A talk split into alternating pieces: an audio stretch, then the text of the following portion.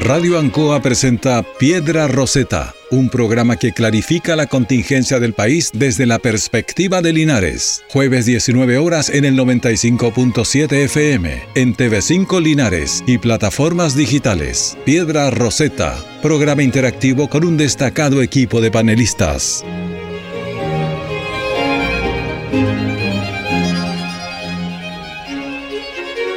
Muy buenas tardes y bienvenidos a un capítulo más de Piedra Roseta. Hoy en un día muy especial porque estamos en la previa de nuestra celebración de nuestras fiestas patrias, ¿cierto? Eh, con nuestros invitados y con tertulios habituales. Eh, en el programa de hoy no estará presente nuestra querida amiga Paula Nuche y don Rodrigo eh, Godoy, quien está y a quien pueden encontrar, estoy seguro, en nuestra querida Plaza de Armas ahí eh, en algún stand, así que los invitamos también a participar de ese stand en la Plaza de Armas. Pero como estamos celebrando y hoy hay algunos que están más prendidos que tele de conserje, y como si bien el programa tenemos que hacerlo, vamos a chicotear los caracoles porque tenemos que partir con este programa. Pero yo no quiero partir si es que eh, olvidándome y no olvidándome más bien de alguna de las payas tradicionales de nuestro querido Chile y como dice alguna paya por ahí, brindo, dijo un piojo que saltó donde un pelado, mejor me voy por aquí que está pavimentado. Así es que con esa linda paya doy la bienvenida a nuestros queridos contertulios de esta semana. Don Marco, muy buenas tardes. Bienvenidos a Piedra Roseta. Muchas gracias Héctor, don José Abun. Saludar también auditores y auditoras, desearles que estas fiestas patrias sean realmente de una gran celebración, recordando tanta historia patria y también pensando en el futuro y a cuidarse bastante porque siempre esta tradición de fiesta tan larga a veces nos, nos deja resultados bien, bien complejos para los balances post 18. Pero a pasarlo bien y a disfrutar y con mucha alegría. Así es, don José Asbun, muy buenas tardes y bienvenido también a Piedra Roseta. Muy buenas tardes a todos quienes nos están escuchando acá en Radio Ancoa viéndonos obviamente también por Canal 5 y por los canales digitales, ¿cierto?, de la radio. Bueno, saludar a todos, obviamente, queridos contertulios que aquí están presentes, Marco, Héctor. Sí, un, programa, ¿cierto?, con un sabor y un olor diferente. Estamos en la previa de, una gran, gran fiesta y como eh, recalcar lo que dice Marco, lo que dice Héctor, de que hay que celebrar con prudencia, hay que ser siempre responsables, recordarle a la gente también de que eh, a veces abstenerse de beber alcohol, ¿cierto?, para conducir, que es obviamente eh, lo, obvio, tampoco nos deja al margen de eh, la peligrosidad de, las calles en estas fechas. Así que hay que tener mucho cuidado, mucha responsabilidad y a disfrutar, porque con juguito y empanada voy a celebrar. Y con estas patitas, cueca voy a bailar. Eso, miércoles. Viva Chile, viva la cordillera, viva mi pueblo y viva la mujer chilena. Bienvenidos a Piedra Roseta. Muy buenas tardes.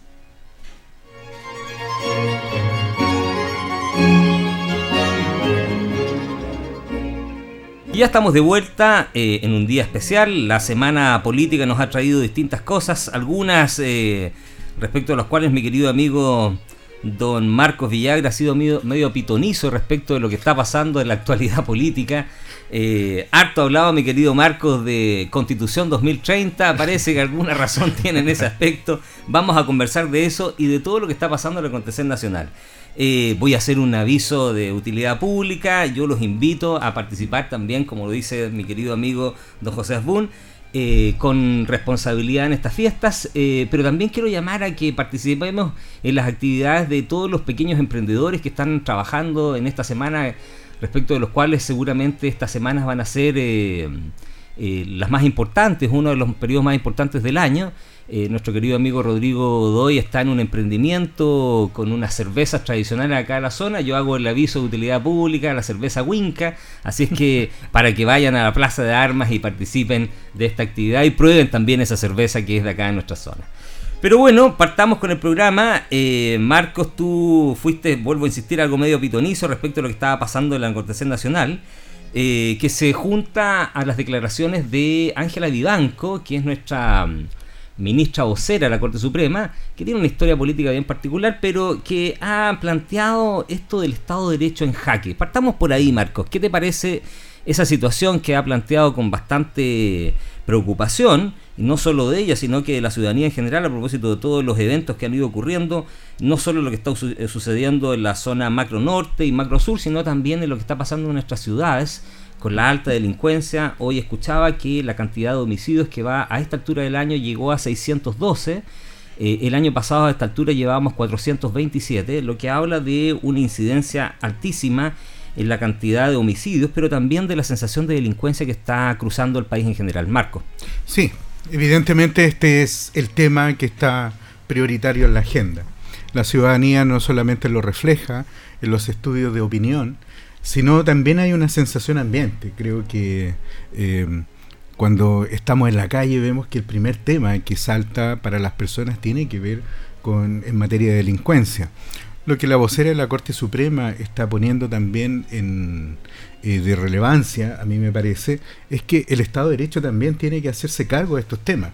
Y no es solamente un tema que eh, dependa de lo que el Ejecutivo haga, tiene que ver también con la arista legislativa, si realmente todos los delitos o todo el fenómeno delictual está completamente y bien recogido a nivel legislativo y desde la perspectiva del Poder Judicial, cómo se... Eh, cómo se despliega el Poder Judicial para poder resolver los distintos tipos de conflictos que se están planteando en materia penal. Y creo que ahí es donde precisamente hoy día tiene que haber un, un llamado de especial atención. Existen numerosos proyectos de ley que están en actual tramitación en el Congreso Nacional. Como piedra angular está la creación del Ministerio de Seguridad Pública ya nosotros vimos que desde el año 2004, 2005, existió esta idea de implementar un, Ministerio de Seguridad Pública que se hiciera cargo del, del delito como un fenómeno que está atentando fuertemente contra la seguridad pública. Eh, vimos como el Ministerio del Interior se desplegó amplió su, su campo de competencia hacia la seguridad pública. Pasó a denominarse Ministerio del Interior y Seguridad Pública, pero hoy día claramente está establecido hoy día como un proyecto de política pública establecer un ministerio que establezca el rol, coordine además las materias de seguridad pública. Pero, y eso me llama la atención, estamos hablando de un proyecto que lleva la firma del eh, presidente Piñera, que ha tenido una tramitación legislativa, existen numerosas indicaciones, pero hoy día básicamente el llamado al Congreso Nacional es que le ponga un poco más de carne, que prontamente salga eh, si esta va a ser la, la, decisión política más relevante que va a tener el gobierno del presidente Boric, es que hay que dotarla no solamente de una estructura, sino de la suficiente musculatura para que pueda hacer frente al fenómeno del delito que tanto, tanto, tanto drama trae a nivel de la ciudadanía. Eh, don José Bun, ¿hay alguien que sepa de seguridad pública en Chile? Eh, porque llevamos distintas iniciativas en esta materia, no solo en este gobierno, sino que en el gobierno anterior y los anteriores. La discusión sobre eh, si debe existir un seguridad, un, perdón, un ministerio único de seguridad pública distinto al Ministerio del Interior eh, desligando la responsabilidad política en un, eh, un, actor independiente, especialista en estas materias, es una discusión que lleva muchos años. Pero la pregunta que uno se hace en general, ¿los políticos en Chile saben sobre ah, seguridad pública? ¿Saben atacar la seguridad pública? ¿Hay alguien que sepa seguridad pública en Chile? ¿No, José? Buena, buena pregunta, ¿cierto? Ahora, yo creo que de repente pastelero tus pasteles, dicen, ¿verdad? Yo creo que uno tiene que dejarle esto a las personas que saben hacerlo digamos, los políticos de repente es más burocracia, más, ¿cierto? Un poquito de, de, también uno juega, como político me refiero, con, eh, con la temperatura actual de, de, la sociedad, de cómo estamos viviendo cada, cada mes, cada semana, qué sé yo, ¿verdad? Y de repente, sobre todo en seguridad pública, dependiendo de los gobiernos que de turno, digamos, eh, puede ser visto más impopular o es de repente más complicado el uso de la fuerza que valga, vale decir, ¿cierto? Eh, claro, están los agentes del Estado que son carabineros, ¿verdad? Eh, eh, en la palestra en ese sentido. Pero claro, es el gobierno, digamos, que, que en la imagen se ve reducido cuando, por decirlo, por ejemplo, el 2019 con el tema de Piñera, ¿verdad? Gobierno de derecha y que, bueno, y vienen los fantasmas del pasado y qué sé yo. Mm. Y ahora nos encontramos con un gobierno que, entre comillas, porque no era así textualmente, pero sí en los hechos avalaba hechos de violencia, em, y que hoy al recular un poquito, ¿cierto? Al retroceder en ese sentido, eh, se genera una dicotomía en cuanto al ejercicio de la fuerza o de, carabineros, qué sé yo, y que decreta el Estado. Y cada cosa resuena. Una especie de inconsecuencia. y cada cosa resuena como eco, lo cual yo encuentro que, claro, diciendo unas cosas fuera de gobierno y ser gobierno es bien diferente, pero me parece que algunas decisiones en ese sentido que ha tomado el gobierno han sido acertadas y necesarias. Pero claro, si lo vemos en, en, en una carta digamos, hacia atrás, es bien inconsecuente. Ahora, yo creo que este proyecto de separar el, em, el del Ministerio del Interior, digamos, la seguridad pública, no sé si sea eh, efectivo, eso el tiempo lo va a decir. Em, yo tengo alguna reticencia en algún sentido y en otras creo que debiese ser, porque quizás eso los va a dotar de algo más de autonomía, digamos, pero em, siendo un poco majadero, creo que la política me refiero al poder político, ¿cierto? Tiene que estar eh, a cargo de, este tema y, bueno, ahí tratar de no poner a un operador político, sino que alguien que sepa. Y para redondear nomás la idea, esto es un esfuerzo de todos. O sea, desde por sí el, poder, el poder em, judicial, ¿cierto? Em, en concordancia con el legislativo, tratando de aplicar algunas nuevas leyes, no sé, y bueno, el ejecutivo de por sí pero me parece que esto es un esfuerzo de todos y, y si no nos ponemos todo en el carro, va a ser bien complicado. Eh, Marco, hacía la pregunta porque en el fondo uno eh, eh, tiene razón, José, cuando dice hay responsabilidades que se deslindan en los especialistas, digamos. Hago la pregunta si hay efectivamente especialistas mm. en Chile en materia de seguridad. Pero cuando tú miras los ejemplos extranjeros, por ejemplo, para la redundancia, tú miras lo que pasó en, Nueva York. Todos recordamos ese famoso periodo, claro, cuando Nueva York era una ciudad muy peligrosa, pero cuando asume Rudolf Giuliani, un alcalde de derecha, ¿cierto? Un republicano bastante duro eh, que asume una política muy particular que se denominó como de tolerancia cero, que en Chile lo trató de replicar Joaquín Lavín, te, recordarás tú unos 10 años atrás, pero que le dio resultado a Nueva York. Y hoy Nueva York, tú viajas a Nueva York, es una ciudad bastante segura, siendo una ciudad que tiene 8 o 9 millones de habitantes.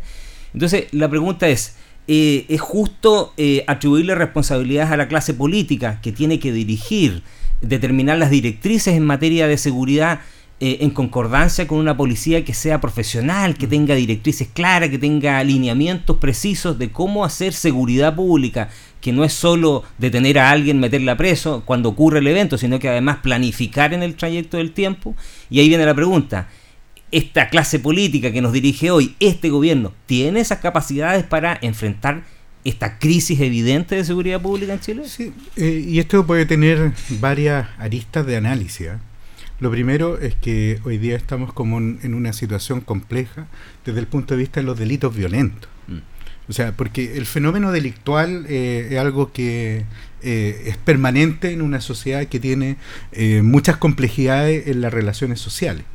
Pero además cuando se incorporan otros elementos que son complejos, como el narcotráfico, como banda organizada, eh, hoy día estamos viendo eh, la situación de los delitos violentos que están asociados a portonazos, a asaltos en las carreteras o a situaciones que son muy complicadas de manejar desde el punto de vista de esto. Entonces, el, planteamiento de una política o un plan nacional de seguridad pública aparece como algo necesario, ya sea con un Ministerio de Seguridad Pública o bien radicado en el Ministerio del Interior. Pero yo creo que también aquí hay que meterle bastante análisis al tema social. Eh, y yo me faltan algunos de estos elementos que nosotros lo estamos mirando siempre desde el punto de vista de la solución legislativa. Y nosotros sabemos, quienes trabajamos en el ámbito del derecho, que un tema es tener la norma jurídica, que precisamente pueda establecer las herramientas, los planes, los órganos, cómo van a funcionar, pero el fenómeno delictual eh, es eminentemente antijurídico. Eh, no necesariamente va a estar eh, la, aparición de una ley o la aparición de herramientas va necesariamente a implicar una disminución del delito, especialmente en una sociedad que tiene hoy día relaciones muy complejas. Entonces, se está atacando efectivamente cuáles son los nudos críticos donde se genera o se gesta este fenómeno del delito.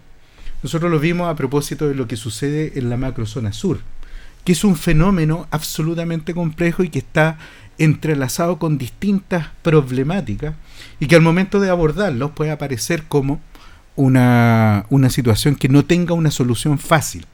Y ya vemos que si no se atacan las causas, también se puede generar un problema en relación a la, a la solucionática. Si no conocemos la problemática, es difícil la solucionática. Pero Marco, disculpa que te interrumpa, pero siempre se habla desde un sector, digamos, que hay que atacar primero las causas y, en el transcurso de determinar cuáles son las causas nos pasamos con se nos pasa digamos el tejo en buen chileno ya que estamos 18 es que yo creo que ahí es donde está precisamente estos grupos de tarea que tienen que ser multidimensionales y donde no tienen que quedar abajo los actores que están trabajando en este tema. Entonces si se establecen distintas mesas de trabajo esa mesa no puede tener abajo a Carabineros de Chile, a la Policía de Investigaciones, no puede tener abajo la inteligencia a mí me llama mucho la atención que eh, cuando tenemos que nutrir la discusión política eh, con materias de inteligencia, es ahí donde está faltando mucha información. Ya lo analizábamos, me acuerdo, en algunos eh, temas que tenían que ver con aquí mismo en Piedra Roseta, y hablábamos de este fenómeno del robo de la madera, qué pasaba con ese mercado, quién lo está comprando y si los volúmenes que se están transando son tan cuantiosos, son tan fenomenalmente siderales que es muy difícil capturarlo en un valor específico que respecto a esa situación no hay como mayor información, por lo menos, que esté en la discusión pública que nos permita tomar decisiones. Pero precisamente eso que tú dices es voluntad política, por eso te pregunto. ¿Hay voluntad política en este minuto en el gobierno? Yo lo he visto, lo he visto bastante porque eh, desde el punto de vista de la subsecretaría de la prevención del delito, nosotros estamos viendo un subsecretario que ha puesto distintos temas en, este ámbito. Ahora, ¿cuál es la situación? si realmente las herramientas y los actores que están involucrados en la seguridad pública hoy día tienen efectivamente las herramientas para poder actuar. Lo estamos viendo a propósito de los municipios. Los municipios tienen sus departamentos de seguridad pública y lo que antiguamente era una excepción, que estaba radicado fundamentalmente en las comunas de mayores ingresos, hoy día está siendo parte como de un plan propio y los municipios han estado haciéndolo. Linares lo tiene, tiene un departamento de seguridad pública. Pero con qué atribuciones? y ahí está, el ahí está el tema. Esa es la situación. Cuando tú tienes organismos que están avanzando, tratando de buscar el acomodo dentro de una legislación que es claramente de limitaciones y de restricciones, hay que pensar cómo se puede fortalecer esa parte y es parte, como, como lo he podido estar eh, estudiando, es parte hoy día del Plan Nacional de Seguridad Pública que se está poniendo en valor y que además hay una exigencia también de que la planificación de la prevención y el control del delito tenga necesariamente un ingrediente de análisis comunal, porque es la única forma de que podamos comprender el fenómeno del delito que necesariamente tiene una expresión territorial. Y además de eso también tiene características, porque el delito existente en la región metropolitana fundamentalmente es muy distinto del delito que se da en las zonas rurales, es muy distinto a los de ciertos complejos urbanos y claramente es muy diferenciado de lo que ocurre en la macrozona sur.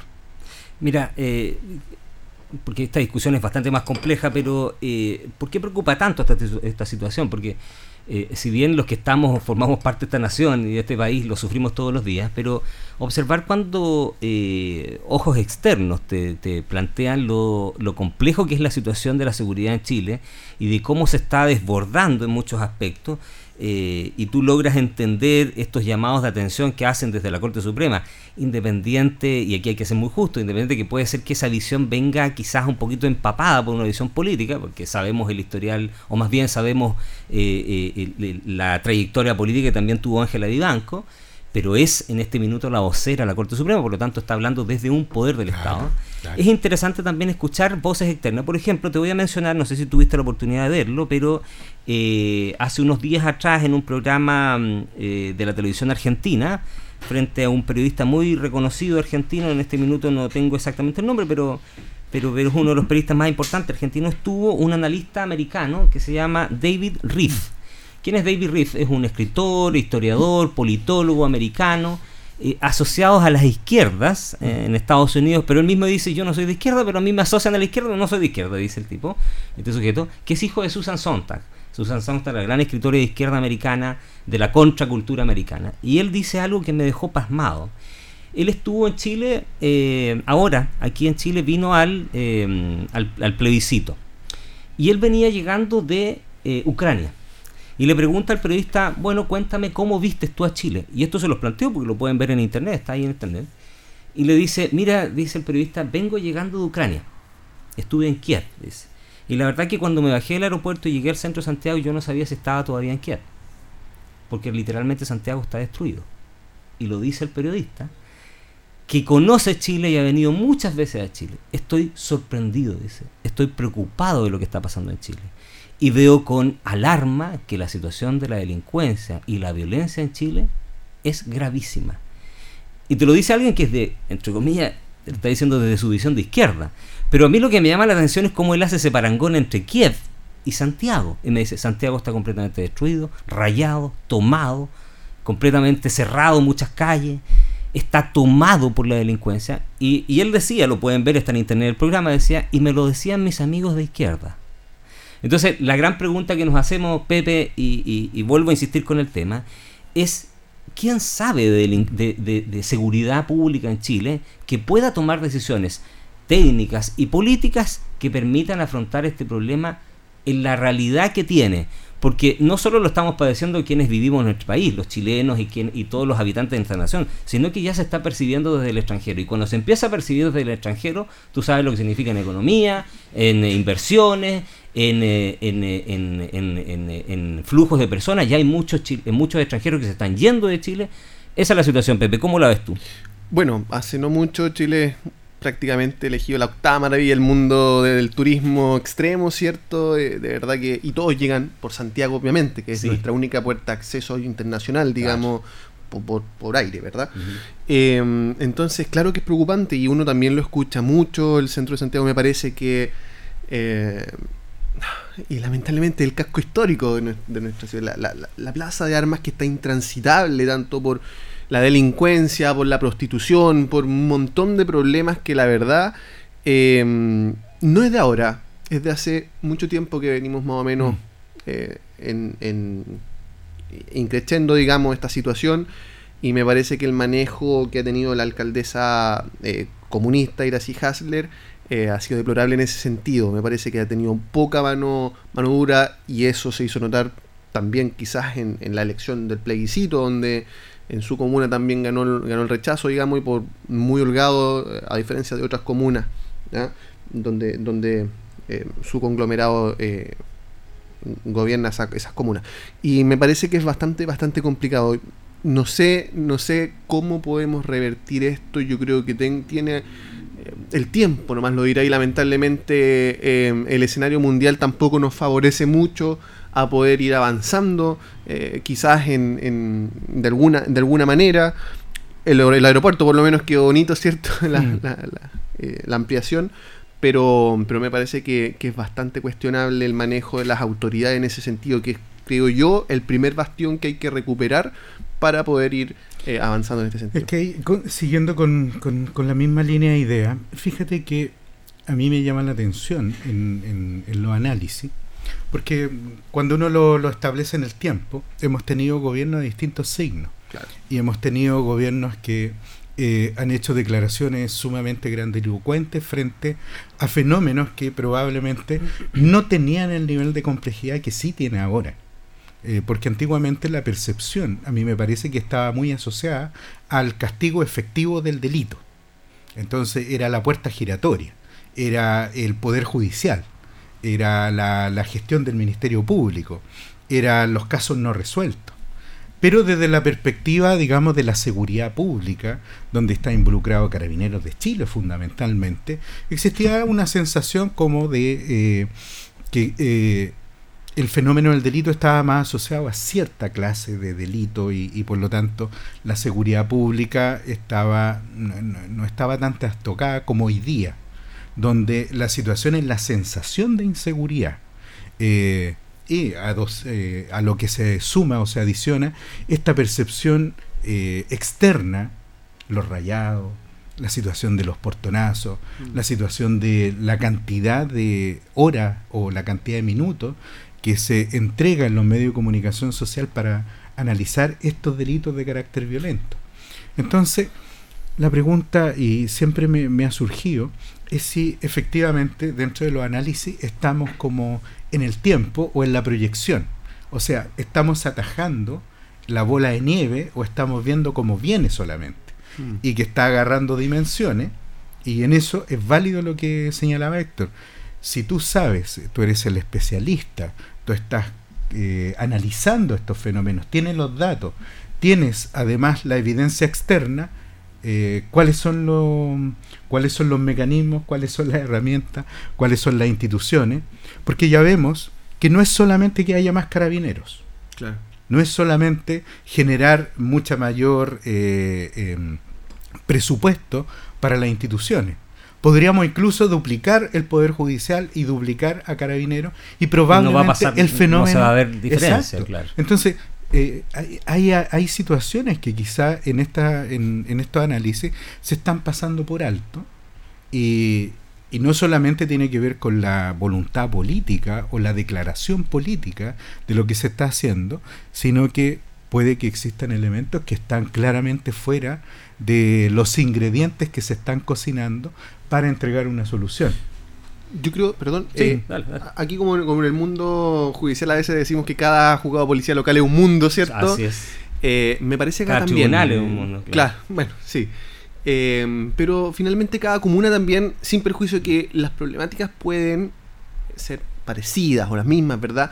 Yo creo que cada comuna también tiene su fórmula y me parece que lo que no se está haciendo siguiendo la, línea y comparto lo que dice Marco en el sentido de que de repente se toman decisiones muy macro, muy generales, o como por ejemplo, no sé, destinar como eh, aprobó el Gore, ¿cierto? Con pocos votos, muchas abstenciones, pero con los votos justos del oficialismo, 8 mil millones de pesos para la compra de un helicóptero de carabineros. 8 mil millones de pesos. Entonces, sí, seguridad es que un helicóptero especial para hacer rescates en la precordillera y en la cordillera. ¿Cuántos vamos a rescatar en el año? ya, hay algún lugar de difícil acceso, qué sé yo. 8 mil millones, no una parte para comprarlo y la otra para mantenerlo, 8 mil millones solo para la compra. ¿Cuánto podríamos haber hecho con aquello? ¿Cuántos retenes no tienen un vehículo operativo? En la campaña. No tienen ni benzina algunos, ni, ni, neumático. En la campaña pasada que me tocó, eh, mm. de, quien habla, ¿cierto? Me tocó recorrer toda, toda la provincia, digamos, y en muchos lugares no había ni, no tenían ni benzina para echarle a los carros.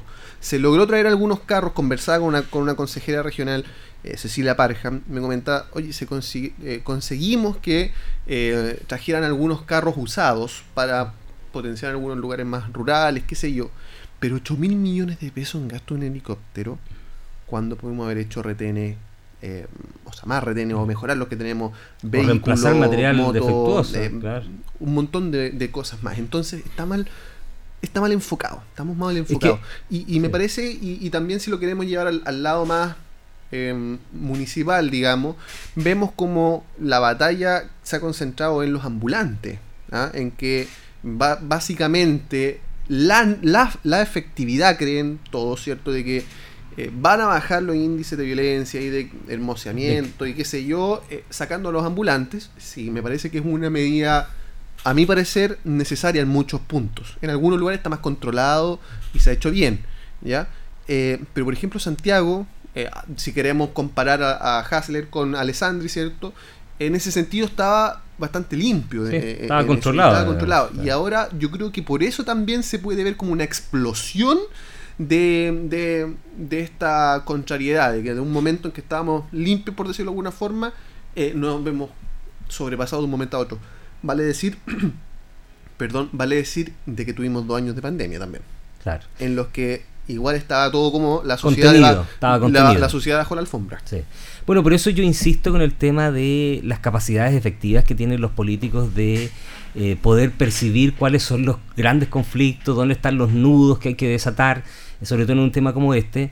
Eh, y aquí voy a replicar otra vez las palabras de un especialista que estuvo en una entrevista con Tomás Mochati ayer o antes de ayer, de apellido Araya, Juan Araya, un profesor de la Universidad de Santiago, que él reconocía que el gran problema de las políticas públicas en esta materia es precisamente la improvisación. Porque eh, él decía, bueno, no es malo que un político dirija las políticas públicas en esta materia. el, problema es que no se asesoren o que no se asesoren adecuadamente y que los asesores que tengan sean inexpertos. Da lo mismo si son mayores, jóvenes, pero son inexpertos. Entonces el gran problema que tienen o presentan las políticas públicas es que no, el político, si bien tiene una función específica y que es tratar de conducir en una línea eh, en el tiempo que tenga algunas coherencias, eh, es que el problema es que no tienen quienes los asesoren y les vayan indicando, y ahí voy a ir al tema ahora. Y en Chile se gobierna para la galería. Eh, claro que para la galería, en, el, en, el más, en, el, en el largo plazo, para buscar esas soluciones que tú estás, que, que todos los, que en general los que nos dedicamos a ciertos temas pesquisamos los problemas que tiene la fiscalía, con todos estos números de que en general los delitos violentos en Chile prácticamente no se investigan y, y quedan sin, sin condena ni sanción. Ya sabemos que en Chile eh, casi el 98% de los delitos en Chile de homicidio mm. terminan sin autor conocido. Entonces, ese es un problema grave. O, por ejemplo, todos esos delitos que se denominaban antes de bagatela, que son el robo de la radio, el celular, eh, en Chile no tienen ninguna persecución porque finalmente la fiscalía, a través de una salida no perseverar o principio de oportunidad, o, principio de oportunidad, no se investigan. Entonces, sabemos dónde están los nudos. Fiscalía no tiene la capacidad porque está sobrepasada. Carabineros no tiene legitimidad por todo lo que ha sucedido. Los políticos no saben a dónde dirigirnos. Y el Poder Judicial, cuando uno les, les pide explicaciones a ellos, te dice, es que yo estoy amarrado a mañana porque la ley me dice, esto es lo que yo puedo hacer y por lo tanto, si no me traen pruebas, yo no hago nada. Fíjate que ahí aporto, porque a mí me, me, llama la atención y de todas estas curiosidades. Los, los delitos violentos ya los vemos que es como muy evidente el tema pero hay otros delitos que también eh, generan fenómenos y sensaciones de inseguridad, todo lo que es cibercrimen. Por mm. ejemplo, se popularizó. claro, tiene cibercrimen y las leyes nuestras son bastante, digamos, están eh, en, los años 80. Todavía estamos ahí tratando de ver si esto lo, traemos en disquete o en CD. Eh, alguna cosa así, para, para establecer el parangón cibercrimen, todos los temas que tienen que ver con crimen organizado. Absolutamente. Eh, entender o creer que los delincuentes son así como que se juntaron un, unos minutos antes y decir vamos a cometer un delito y que esto no obedece. Y, como delincuente de película americana. Exacto. Y refiriendo a una cosa que tú dices que me parece sumamente importante, porque cuando tú estableces, nosotros siempre hemos dicho y hemos escuchado de nuestros políticos que hay problemas que son de Estado cuando hablamos de una política de Estado, hablamos de generalmente las relaciones exteriores. Cuando estamos hablando de política, de defensa. claro, la política de defensa y que hay que tener así como que hay que caminar como tres centímetros un mm. poquito arriba del suelo para esto. Pero cuando entramos a un tema que es propiamente un tema, a mí me parece, de Estado, acá sí que eh, es eh, tirarlo a la chaca. Mm. Porque eh, salen muchas personas hablando sobre estos fenómenos y, generalmente desde su trinchera. Y yo creo que uno de los temas, para redondear con lo que decía José, tiene que ver con esto. Eh, efectivamente yo creo que aquellos órganos que hoy día están distribuyendo recursos que son sumamente importantes para la región y no tenemos necesariamente ahí participación de la sociedad civil. Mm es muy curioso. O sea, yo creo en, en, que la democracia representativa es la forma en que se tiene que desplegar el poder, pero evidentemente cuando surge una inversión de un volumen tan cuantioso, tú deberías preguntar un poquitito más, así como cuando se está determinando un relleno sanitario o donde se están estableciendo ciertos temas, la autoridad debe tener la capacidad de rendir cuenta y de presentar el proyecto y también como ocurrió ahora recién mm. con el plebiscito. Si la sociedad no comparte o la comunidad no comparte ese proyecto, se votó, se rechazó y ahora vamos a la segunda etapa, a la segunda pata. Mm. Lo demás es historia o es un libro de Baradit pero pero no puede ser digamos que eh, no no no despleguemos eh, como la consulta a la sociedad civil y en no y en no consultar a la sociedad civil que es una parte sumamente importante del trabajo porque eh, yo solamente recordar acá la gran labor que realizan las juntas de vecinos mm. y las organizaciones comunitarias que generalmente son las que ponen el foco en estos temas. Y no solamente en donde pueden haber focos de delitos, sino también situaciones de incivilidad. Y a nosotros nos ha tocado aquí mismo, en este panel, denunciar situaciones donde se están haciendo pequeñas tomas o donde hay esquinas tomadas eh, por gente que está bebiendo en la vía pública y no pasa absolutamente nada y resulta que la comunidad ya empieza a retroceder y a quedarse en sus casas y a no ocupar los espacios públicos. Así es. Interesante lo que tú dices respecto de la, de, la Junta de Vecinos y todas estas organizaciones, porque son la epidermis más directa, digamos, esa sensación de, de dónde está la realidad. Pero déjame volver al tema de los, y para, en, digamos, concadenarlo con lo que está pasando en la actualidad chilena, con los asesores eh, que, los políticos, estos especialistas, esos, estos asesores especialistas, digamos, que tienen, eh, con la real capacidad que tiene el gobierno, que está planteando el gobierno, y esta inexperiencia que evidentemente, esto no, aquí uno no está haciendo ninguna crítica específica, sino que está mostrando la realidad que está planteando el gobierno en muchos aspectos. A propósito de la renuncia el día de hoy de Lucía Damert, ¿cierto? Que eh, entre eh, dimes y diretes eh, renuncia al, como asesora del segundo piso. Todos sabemos, los que entendemos un poquito cómo funciona la política, lo relevante que es el segundo piso. Muchos dicen que en realidad ahí está el gabinete en la sombra. recordaremos lo importante que fue para el presidente Piñera la roulette, mm. Cristian La Roulette, y para otros presidentes como el presidente Lago, Ernesto Otone, Carvajal para el presidente eh, eh, Bachelet, lo relevante que son estos asesores a la hora de hacerles el teaming con la realidad, de conectarlos con la realidad. Y el hecho que se vaya hoy Cecilia eh, Lucía Damer, que era, que era, una especialista, venía de la Universidad de Santiago, pero una especialista además en seguridad pública, porque esa era la característica que tenía Lucía Damer. Ella era una especialista en temas de seguridad pública y que se vaya hoy día eh, demuestra también que el, gobierno se queda sin una orejera en un área que era muy sensible. Pero además demuestra la, la, diferencia que está planteándose dentro del gobierno por eh, lo que ella plantea aquí, lo que la prensa dice ex ante, voy a citar la fuente, digamos, de este medio, eh, respecto de sus diferencias de lo que fue el cambio de gabinete. Ella planteaba, y aquí quiero entrar, ya que hablemos un poco de gobierno, del gobierno, como lo está haciendo el gobierno, y del cambio de gabinete, al cual le dimos poca relevancia a propósito del resultado del plebiscito, pero que me gustaría entrar. Porque ella dice, o lo que se plantea, es que ella planteaba eh, que era necesario un cambio de gabinete mucho más profundo. Aquí mismo nosotros planteamos algunos nombres, el ministro de, Agricultura, por ejemplo, eh, eh, por, dar, por dar un nombre, digamos, de ministros que tenían que salir porque se notaba que había un problema ahí en esas carteras. Entonces la pregunta final es, cómo se está desenvolviendo finalmente en la interna el gobierno y cómo le afecta esto en su plan de gobierno. Y ahí viene la pregunta cajón. ¿Cuál plan de gobierno? ¿El gobierno tiene un plan de gobierno? ¿Tiene una propuesta para gobernar Chile en estos momentos tan crudos y duros, no solo por la delincuencia, sino también por la economía?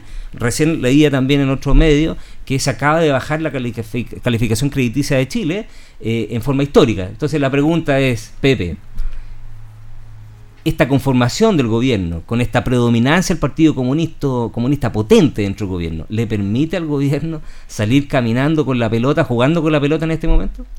Yo creo que el gobierno hoy está a la rastra. Lisa y llanamente. Porque me parece que son varios, varios em, los indicios que nos permiten más o menos pensar aquello. ¿ah? En sentido de que, a ver, el segundo piso, como bien lo, lo retrataste, Héctor, es importantísimo en un gobierno, es la estabilidad, porque es el núcleo de confianza del presidente, más allá de, de sus ministros, ¿verdad? Que de repente están mucho al escrutinio público, pero el segundo piso no. El segundo piso es, al final, el articulador de estas líneas, ¿cierto? Su cable de tierra, en el fondo, la conexión. Efectivamente, efectivamente. Entonces, a muchos les podrá, por ejemplo, colocando el, vale el ejemplo de, del gobierno anterior, de Viñera 2, la ruleta que fue ministro en, en, Piñera 1, ¿cierto? Qué sé yo, pero eh, a pesar de lo sinuoso que fue eh, este gobierno recién pasado, ¿cierto? Eh, estaba blindado. Todos sabían que la roulette era los ojos de Piñera, pero estaba no en, la primera fila, por decirlo, del escrutinio público, ¿verdad? Pero era su asesor de confianza. Entonces, que salga de esta forma, porque pues, hay muchas formas de terminar un, trabajo, ¿cierto? Y qué sé yo, pero de esta manera, entre dimi y diretes, ¿verdad? por decirlo de, bajo calibre. Yo al principio cuando vi la noticia pensé, ya se viene algún otro ajuste, quizás va a entrar en otro lugar por ser la persona que, significa para el presidente. Pero no, no, esto demuestra el quiebre que hay entre eh, el lado más radical, frente amplista, digamos, como coalición de gobierno, y em, la, la centroizquierda democrática, ¿cierto? El, socialismo democrático, como se dice. Entonces a mí me parece que esa confrontación que ya se comienza a generar y que se toma además en la comisión política, digamos, em, se ve en este cambio el equipo entre Isquia, por ejemplo, y Toa, siendo que Isquia en todo caso era independiente, em, que toman de verdad el, bastión, digamos, de cierta forma. Entonces hay que saber si es que el presidente Boric es el que gobierna o no ahora. Porque otro balazo en los pies que se puso este gobierno, y que yo creo que para mí, para como estamos ahora y para responder tu pregunta, es el más, más grande, por lo menos de más grueso calibre, es que eh, no me recuerdo si fue Vallejos o Jackson, que dijeron, nuestra carta de navegación, nuestro programa de gobierno tiene estricto, estricta eh, concordancia con la aprobación de la nueva constitución. entonces, entonces, realmente ahora estamos improvisando, porque el gobierno perdió su brújula, perdió su guía, perdió su programa de gobierno en el momento en que se dieron los resultados del plebiscito este 4 de septiembre. Ahí se acabó este gobierno. Y qué interesante la acotación que tú haces, porque vuelvo a insistir con la pregunta, Marco, y te la hago a ti también, eh, porque lo que dice Pepe eh, tiene un cierto grado de certeza eh, y de concordancia con las palabras que ellos mismos plantearon. Las declaraciones del diputado, del ministro Giorgio Jackson en una radio en Uruguay que dijo que estaba el resultado plebiscito directamente relacionado con el desarrollo de su programa de gobierno y la forma en que el presidente salió a hacer campaña por el, en el plebiscito por el apruebo, evidentemente los ligan. Entonces, eh, la pregunta es justa. ¿Se le acabó el programa de gobierno al presidente? ¿Tiene el, presidente un programa de gobierno que le puede ofrecer al país, sobre todo en estas materias tan duras que estamos viendo el país? Es que yo no sé si lo dramatizaría tanto, eh, precisamente porque lo que hemos visto es que los gobiernos tienen en la fase de elecciones fundamentalmente, eh, tienen un discurso que tiende a ser bien al extremo, pero desde el punto de vista de la, de, la gestión política, ya cuando se está en el poder, eh, esto tiende a cambiar y a ser un poco más pragmático. Y, yo en qué lo veo? Yo creo que la carta de navegación, por ejemplo, que tenía el gobierno de... Eh, remontémonos Lago, que empezó claramente con un crecimiento con equidad, ¿se acuerdan? Y el crecimiento con equidad finalmente se puso en entredicho porque pudo haber crecimiento, pero la equidad fue un factor que no estuvo. Y, eso generó también efectos que hoy día están siendo o, están tratando de ser eh, contrarrestados. Eh, Bachelet también tuvo que hacer en algún minuto eh, algunas modificaciones, algunos cambios, y acuñó frases bastante llamativas. Entonces decía, el realismo... Sin eh, No, el realismo sin renuncia viene a ser ahora. Entonces, cuando tú lo estás viendo, es que efectivamente los gobiernos tienen que ir, eh, si bien tienen su carta de navegación, pero probablemente... Era el realismo sin renuncia. Sí, el realismo sin renuncia. Y, y, ahí uno empieza a mirar que efectivamente las coaliciones políticas hoy día claramente están con una situación de almas complejas. Además, eh, estamos viendo que los políticos han perdido como esa característica diplomática o ese olfato político que era tan bienvenido antiguamente.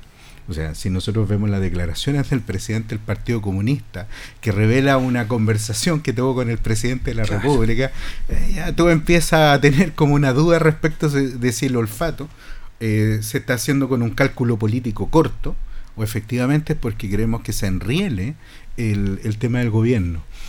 Por eso te digo, yo creo que el plan de gobierno eh, se puede hacer con la constitución o con el proyecto de nueva constitución, claramente se lo facilitaba. Mm. Pero vamos a decir que el hecho de que esté este, esta constitución frena, eh, hace más complejo la aplicación del programa de gobierno que se estableció para eh, obtener la victoria en, el, en la última elección presidencial, yo creo que no. Porque además son, son como las reglas que, ya se encontraron establecidas. Probablemente va a ser más difícil. Pero yo creo mm. que el problema hoy día tiene que ver con otros temas. Que hoy día, después del, del plebiscito, eh, el presidente tiene que tomar una opción. Y la opción claramente ganadora, aparentemente, después del cambio de gabinete, tuvo que ser el socialismo democrático. El problema es que eso no pasó desapercibido. Y como no pasó desapercibido, tú hoy día tienes que a Cataldo hubo que compensarlo, hubo que compensar en otras líneas. Y, esa situación hoy día claramente está trayendo muchas más esquirlas de las que se pretendió hacer. Por eso los cambios de gabinete, además, tienen que ser políticamente muy bien trabajados. Yo creo que el presidente podría haberse tomado dos días más. De todas maneras. Y con dos días más tú hubieses tenido quizá otro resultado. Y, y, y perdón, Sí, perdón, dale, dale. en ese mismo, lo mismo, lo último que decía Marco, yo creo que el gobierno tu, chocó contra una pared el 4 de, de- de septiembre con el- la rotunda El resultado pérdida. Yo creo que esperaban perder, pero no por como perdieron, Claro. así como el rechazo no esperaba ganar por lo que ganó. Pero además de chocar con esa pared, puso al tiro quinta. ya, bueno, ahí- reventó a eso el voy. motor, eso reventó voy. el motor, Bien. así como dice Marco, yo Bien, también hubiese esperado y hubiese mostrado mucha más mesura. Eh, porque además, si lo hubiese hecho el martes, como lo hizo, o lo hecho ese- el viernes, yo no creo que, claro, hubiese ganado el, el- el- el- digamos, la, mm, eh, la alianza, ¿cierto? O sea, si le vamos también le hubiese dado algunos combos más para allá, para acá, pero era normal después Sí, de haber perdido el gobierno es. Pero hubiese aquietado un poquito el tema. Y además se ve en el tema constitucional, también apurándolo, yo creo que obsesivamente, Claro. obsesivamente apurados en ese sentido. Sí. Mira, eh, recordemos viejas frases que dijimos en este mismo programa eh, respecto de, de, de- de ese dicho popular, qué manera de ganar perdiendo. Porque si tú miras ahora al gobierno, da la impresión, de repente es increíble, pero da la impresión que ganaron el plebiscito. Porque si tú miras al- y escuchas al presidente cuando dice, nosotros ahora vamos a continuar con las demandas sociales, ahora estamos más comprometidos con las demandas sociales que están en nuestro programa, y la verdad que no vamos a renunciar a lo que planteamos, y se levantan todos en un canto casi medio religioso, eh, siguiendo atrás este, esta propuesta, da la impresión de que el presidente, tal como lo dices tú, puso quinta. Y al poner quinta, ocurren este tipo de situaciones como lo que estamos planteando, el cambio de gabinete, con esas improvisaciones, con la presencia de este señor Cataldo, y ahora lo vuelven, lo, cuando lo ponen además en, en, en eh, perdón, en desarrollo social, un una subsecretaría regional. de desarrollo regional, que es fundamental, o sea, una de las carteras más apetecidas por todo el mundo, durante mucho tiempo en manos de la democracia cristiana y después en el PPD, recordaremos también. Entonces, una cartera muy estratégica. Entonces, efectivamente el gobierno está, por lo menos a mi apreciación, demostrando la improvisación que el, el hecho de haber perdido el colofón del, eh, del de la constitución que le permitía o le daba una carta tan clara, porque venía con fechas, con tiempos establecidos en el, en el, en el, en el proyecto de borrador. Que yo creo que eso no borrador. lo ponía nadie en duda. Que Claro. nada, la prueba nadie lo ponía en duda, hace unos meses atrás. Es que sabe, eh, Pero déjame cer- cerrar la idea. Le, le- ahora lo deja un poco eh, desnudo, eh, como en el dicho este, de, de- el cuento este, el, el rey que va desnudo, respecto de su verdadero de, su verdadero corazón. En el fondo queda un poquito la cáscara, y disculpe que sea un poco tan evidente, pero queda la cáscara de una ideología, pero que no tiene mucho sustento en este minuto, porque el sustento ¿dónde estaba? En el proyecto de constitución, porque lo dijeron hasta el cansancio, por algo el presidente sale a hacer campaña de esa manera. ¿Y qué tenemos hoy? Tenemos que, tienen que recomponerse, para eso tratan de hacer volver a la vieja concertación de los 30 años, tiene dos ejemplos ahí, pero no le cuaja. ¿Y por qué no le cuaja? Porque tiene la oposición tremenda del Partido Comunista que está poniéndole todos los días palitos. Y lo que dice el presidente del Partido Comunista es un palito más que le pone un soplido en la oreja, como se hacía en el barrio, que evidentemente le pone ripios al presidente. Marco. Por eso yo creo que el y aquí es donde si tú traes a las dos grandes figuras políticas que se incorporan al, al- a los ministerios estratégicos, a Interior y a la SECPRES, claramente no podían ser figuras eh, de medio peso. Y, y no son figuras de medio peso. Solamente hay que ver eh, la forma como toma el tema constitucional, lo encapsula y, lo, y lo pasa al Congreso, independientemente del, del último gafe que, que- que ocurrió con la ministra Vallejo, que a todo esto baila la cueca impresionante. impresionante. Eh, entonces, la pregunta que, aparece acá, es el tema constitucional, independientemente de las declaraciones, se lo pasaron precisamente donde puede dormir un rato. Y, y, precisamente en un Congreso que está hoy día fragmentado, donde los liderazgos son de posición, ¿eh? no son de convicción, independientemente de lo que diga el presidente Piñera en las entrevistas de anoche, donde señala que claramente la, la, la, oposición tiene una convicción por el cambio constitucional, sí, pero, pero eso depende de los tiempos. Eh, pero a mí me, me, me, parece que es bien interesante la forma o las primeras jugadas que realizó este gabinete y la impronta que eh, se tiene que ver a prácticamente 10 días del, del plebiscito. Hoy día claramente se están viendo otras improntas. Ahora, va a lograr tomar el Ministerio del Interior la agenda política. ¿Y por qué te digo el tema de que hoy día más de la convicción está de la oposición? Porque la oposición tuvo que salir a poner su liderazgo, o sea, Macaya Chaguán. Y los liderazgos que aparecieron fuertes en el plebiscito hoy día están absolutamente pidiendo, por favor, que les pasen micrófono nuevamente. Mm. Al punto que la mayor situación, o digamos, la mayor noticia que apareció de los amarillos por Chile es que quieren ser partido político. Están juntando las firmas ya. Es que, es que esa es la forma, digamos, porque si no, esos liderazgos se van a diluir, van a perder la posición que tuvieron. Sí. Porque precisamente sus partidos políticos también hoy día tienen que establecer cuáles van a ser sus liderazgos y pensemos que en periodos presidenciales tan cortos, eh, los que fueron estrellas al inicio de un gobierno, puede que terminen eclipsados al final del tema. Pero si por favor es cosa, de, el vivo ejemplo de Isquia Siches Pastel. Claro. O sea, hace un año atrás era la rockera, la superstar, claro. ¿cierto? De la campaña de Boric, segunda vuelta. Y eh, bueno, prácticamente era la futura sucesora presidencial. Sí, muchos hablaban de eso. Yo creo que hubiese sido una tremenda ministra de salud. Yo creo que, sobre todo en la pandemia que está ya más en declive, hubiese sido una extraordinaria ministra de salud y después el segundo tiempo haber pasado quizás por otro lado. Haber agarrado un Yo lo habría puesto en, en, el en tema, familia, en de Familia, de Desarrollo Social. social. Ahí había hecho El tema es que ella nunca fue política y se metió en un, la pata de los caballos tremendo. Y lamentablemente por ella, porque yo creo que es una buena persona yo creo que tenía muy, era muy genuina sus ganas de ayudar y de aportar. De verdad. Yo creo que cuando estaba en el colegio médico lo hizo de esa forma y, y, me parecía una persona que de verdad podía aportar. Pero lamentablemente en el puesto en el que estaba, el Ministerio del Interior, es de suma importancia para el manejo político, que no lo tenía. Era independiente, no tenía un partido que le hiciera de repente, pucha, ya, si era de un partido X, te ponen, te respaldan sí, un poquito, sí, sí, ¿cierto? Sobre todo en el Congreso, qué sé yo, no sé. Pero no tenía nadie, no tenía nadie. Entonces, lamentablemente, no sé si habrá sido la jugada política para quemarla a Alonso, poco mm. menos. Eh, que se dijo al principio, ¿eh? se pero, pero y, y, yo lo dije en un programa acá, para mí, y pueden buscar la grabación, don Carlos Augusto, ¿ah?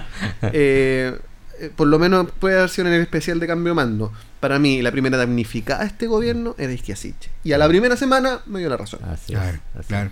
Y no cabe duda que eh, hacia dónde iba con el tema de los liderazgos de oposición, porque yo recuerdo en el momento en que eh, inicia el gobierno Bachelet II, eh, las grandes figuras políticas eh, estaba el ministro vocero de gobierno, Álvaro Elizalde, la ministra Sexpress, senadora que renunció al cargo para asumir las Express Jimena Rincón. Y, y tú tenías dos presidenciables mm. que estaban ahí a la, a la vera del camino y quedaron postergados a la, ni siquiera en la mitad del gobierno y tuvieron que recomponerse y reconstituirse. Sí, esta era la elección. Y, y por eso yo digo de repente eh, el hay que hacer ese análisis también de la, de la trayectoria de las figuras porque no, eso, no son solamente las organizaciones y sus proyectos políticos los que se ponen en, en la mesa. También está el proyecto político personal. Claro. Entonces, esta era la elección probablemente para esa parte de lo que representó la concertación a la nueva mayoría que iba a ser quienes iban a estar disputando las presidenciales. Y ya sabemos lo que le pasó al interior de la democracia cristiana a Jimena Rincón, que siendo la candidata presidencial fue bajada. Y la travesía por el desierto que tuvo que hacer después Álvaro Elizalde. Entonces, las preguntas tienen que ir por ese lado. O sea, hoy día, con este resultado del plebiscito, con esta situación política, con los partidos políticos, con la fragmentación que existe en muchos de los niveles, cuáles son los liderazgos políticos que van a tener una proyección de aquí en adelante. Y quizá el, el golpe que recibió, por ejemplo, Giorgio Jackson, mm. puede ser una situación que ya lo bajó de la próxima elección presidencial salvo que tenga la capacidad y la astucia política para recomponerse en un ministerio tan importante como Desarrollo Social y Familia. Bueno, Giorgio Jackson es un político que si tú le preguntas a los conocedores de, de estos entramados más específicos y sobre todo en las líderes en Santiago, no es muy bien visto. Nunca fue, nunca fue un político muy apreciado por nadie. ¿eh? eh yo creo que Baradí tiene que escribirnos la historia oculta de Giorgio Jackson y yo creo que ahí van a salir hartas cosas bien, duras. ¿eh? además. Bien duras. Oye, yo me tengo que retirar. Yo quiero dejarle un saludo, agradecimiento, también mis excusas porque me tengo que retirar. Pero yo sé que ustedes van a, van a hacer este análisis descarnado que necesita la segunda patita. Así que le dejo mi abrazo, un cariñoso saludo a todos los auditores y auditoras de la Radio Ancoa. Cariños a la distancia para todos los que salieron a ver a su familia. Acá la Cecilia Rojas, que está precisamente en el sur del país visitando a su familia. Y espero que en el próximo Piedra Roseta tengamos la oportunidad de meterle más eh, a este tema bueno, muy bien, ¿eh? Gracias. Te, pues, despedimos, te damos las gracias. Buen, buen resto de tarde y lindas fiestas también, por supuesto. Y nosotros también vamos a hacer un pequeño alto porque vamos a conversar después de estos últimos gafes que, está, que, que, han salido en las noticias en estos minutos, lo que pasó con el embajador de Israel, una situación bastante vergonzosa. Eh, y también las declaraciones del ministro Bielsa, más bien el embajador Bielsa, el embajador argentino en Chile, a propósito del resultado de las elecciones. Pero todo eso y el análisis de cómo va el proceso constituyente después de la pausa aquí en Piedra Roseta.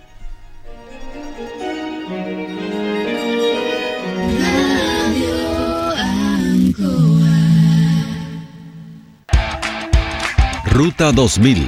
Muévete rápido, cómodo y seguro. Muévete con la calidad de Ruta 2000, la flota más grande de la región. Súbete a un Ruta 2000, la mejor opción. Rapidez, seguridad, cordialidad. Ruta 2000. Llámanos al 73 2 21 2000. 73 222 2000, 73 222 2001, 73 233 0911. Prefiera Ruta 2000. Ruta 2000. Elígenos porque simplemente somos los mejores.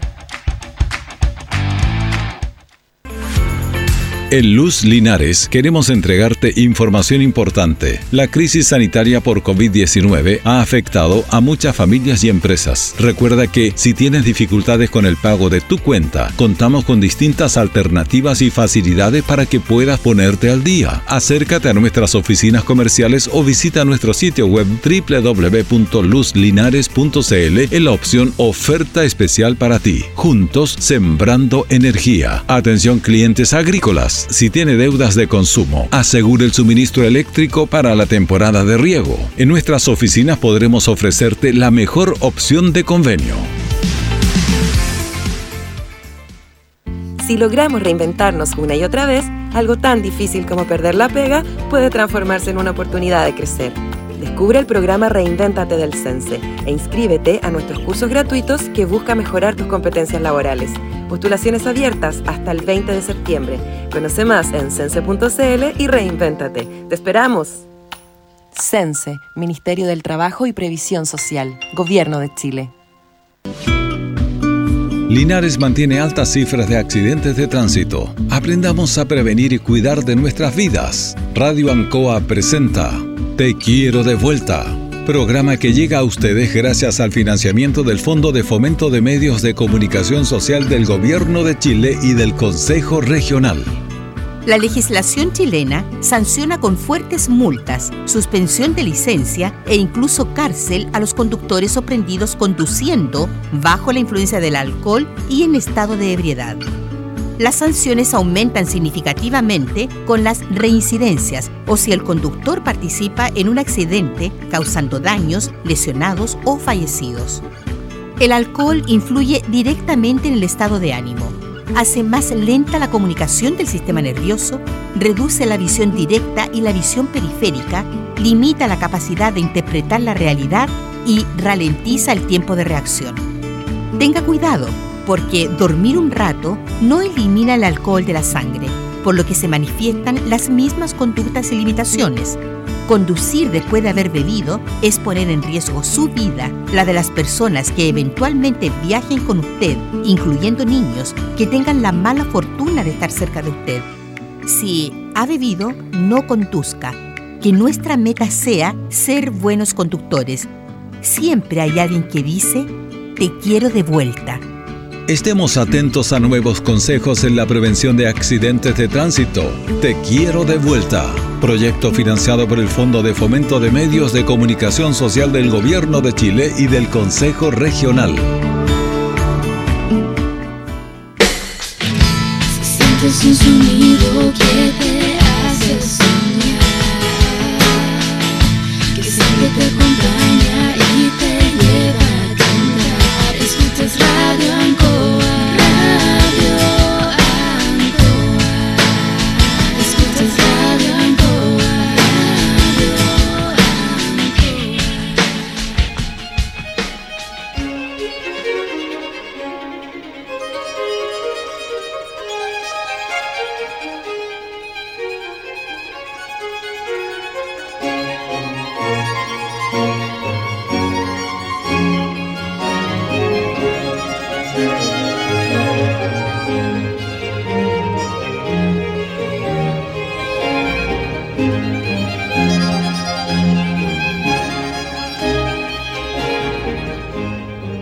Estamos de vuelta aquí después del merecido interludio eh, intermedio con el cafecito ya en la mano para seguir conversando respecto de lo que está pasando en el acontecer nacional en este necesario momento de análisis político, económico, social, cultural eh, respecto a la realidad nacional, pero también respecto a la realidad local.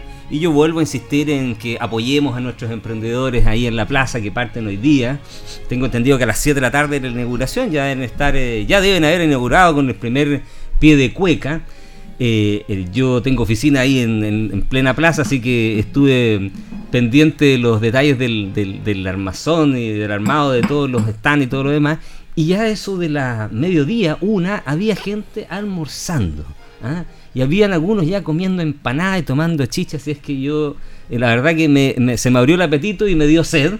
Eh, así es que invito a todos los, los linarenses y todos los los de la provincia de Linares y la región del Maule y, Chile en general que vengan a pasar estas fiestas también en nuestra plaza. Y además que dos años ya en los que las fiestas de la chilenidad, digamos, a lo largo del país estaban bien reducidas, solo en algunos puntos, me acuerdo el año pasado que estábamos en campaña, ¿verdad?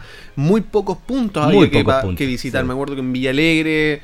Eh, además que con el pase y, aforo, entonces ahora podemos disfrutar Además que un fin de semana XL, así que pero con mesura con mesura, responsabilidad. Por supuesto. Así que si va a beber, deje el auto, váyase en colectivo, en taxi o en micro, incluso caminando, porque hace bien caminar también un poquito. Eh, como dijo el, expresidente Piñera, si va a conducir, no maneje. si va a conducir, no maneje, exactamente. Bueno, vamos, es curioso esto, ¿ah? pero muchos yo creo que están echando de menos al presidente Piñera cosas de la vida después de haberlo eh, vilipendiado tanto durante tanto tiempo, hasta con las piñeras y cosas. Eh, la verdad que yo creo que hay bastantes viudos en este minuto que cruzan incluso el caudal de la, del sentimiento político que están extrañando un poquito a Piñera. ¿No, no crees tú, Pepe? Puede ser, algo se ha escuchado también en un tiempo bien, guardado que está el presidente, el expresidente, ¿cierto? Ahora salió con una entrevista hace un par de días atrás eh, dijo de todo y bueno, el presidente Boris también le respondió de todo. Bueno, así como varios presidentes, el presidente Lago lo hemos visto también muy activo y aquí vamos a entrar eh, y vamos a, unir este tema que, es el que nos convoca en esta última media hora, la segunda parte del programa, que es el proceso constituyente. Y son las declaraciones del presidente Lago quien se ha eh, ofrecido cual gran estadista que, podemos reconocer quizás que es de los últimos grandes estadistas, nos guste o no nos guste eh, eh, su gobierno o, su planteamiento político, pero nadie puede negar que fue uno de los grandes, grandes líderes que ha tenido este país. a propósito de su experticia, su experiencia, su capacidad también para unar voluntades en el proceso constituyente. Y entremos en el proceso constituyente. La situación eh, partió, como tú bien lo graficaste, y me gustó mucho eso, con la pata en quinta por parte del gobierno, eh, encabezando las negociaciones a propósito del levantamiento de este nuevo proceso convocando a todos los partidos, con convocatoria del presidente del, del Senado, de la Cámara de Diputados de por medio, a los distintos sectores políticos, sensibilidades de derecha, de izquierda y de centro, algunos partidos planteándose lisa y llanamente y directamente por una nueva convención eh, con, eh, con ciudadanos elegidos democráticamente, con paridad de género, con pueblos originarios, etcétera, como fue el caso de Bópoli, otros reculando y señalando que era necesario en realidad reformar la constitución más que un nuevo proceso, que los chilenos están cansados después de ocho, casi, ocho elecciones casi consecutivas en distintos periodos, pero ocho elecciones, como fue el caso del Partido Republicano, y otros partidos, la mayoría, tratando de negociar lo innegociable en el Congreso. RN, la UDI, el Partido Socialista, el PP, el Partido Radical y todo el mundo del Frente Amplio,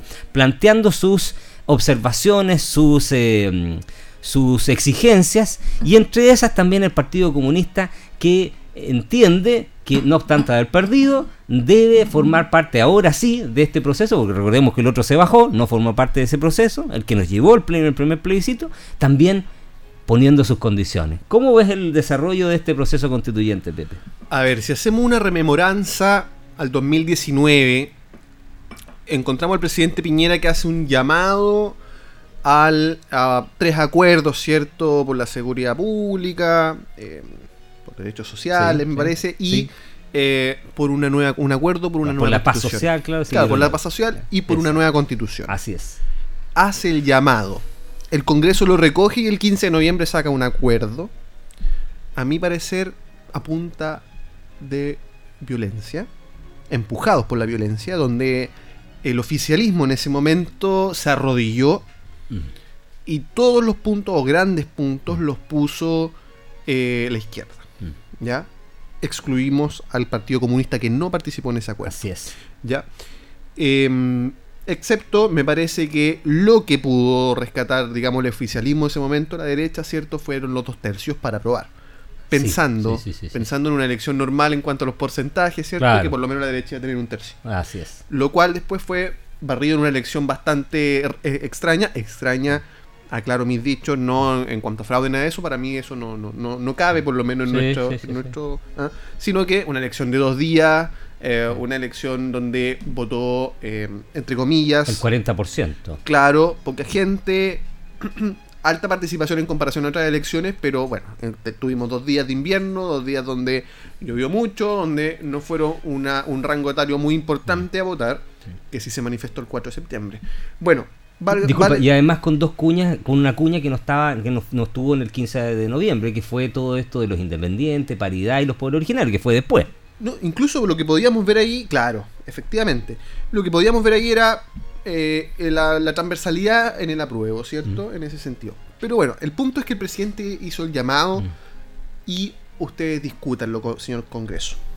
Pero acá tenemos un gobierno que quiere inmiscuirse en Así es. Y eso me parece mal. Ya se inmiscuyó en la campaña y no pueden decir que no por algo el CERVEL, perdón, la Contraloría se instaló dentro de la moneda a revisar cierto toda la documentación.